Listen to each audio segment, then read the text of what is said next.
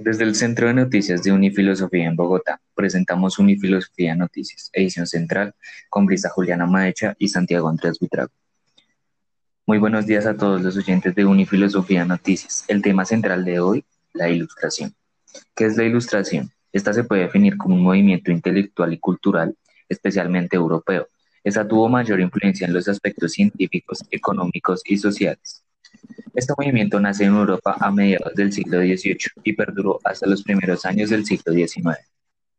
A continuación, eh, vamos con mi compañera Brisa Maecha desde el punto libre de la Candelaria. Ella nos hablará sobre tres exponentes de la ilustración.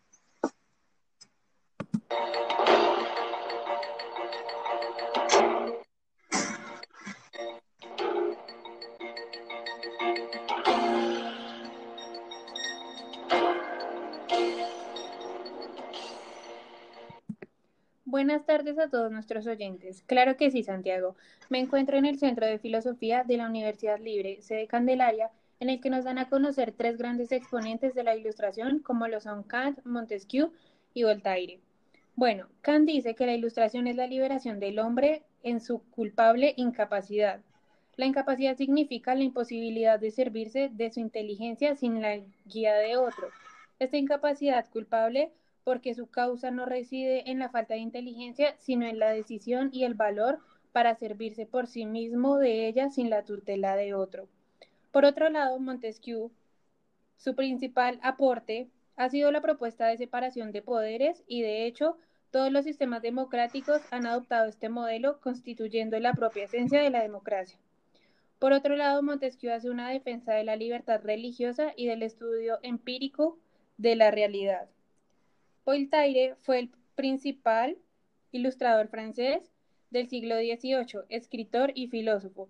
Pertenece al número de escritores que con su brillante crítica al clero y al absolutismo prepararon las mentes de la revolución burguesa de Francia en fines del siglo XVIII.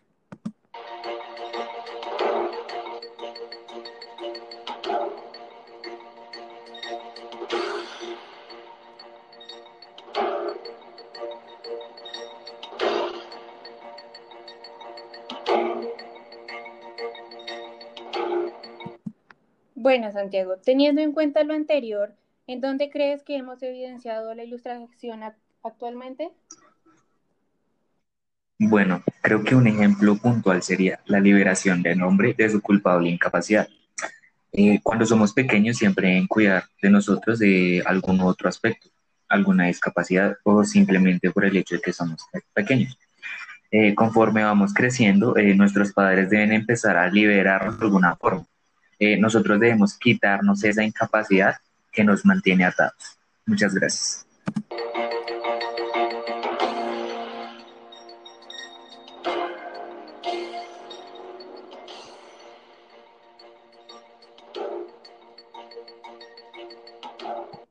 Bueno, esto fue todo por la edición del mediodía. Gracias por sintonizarnos.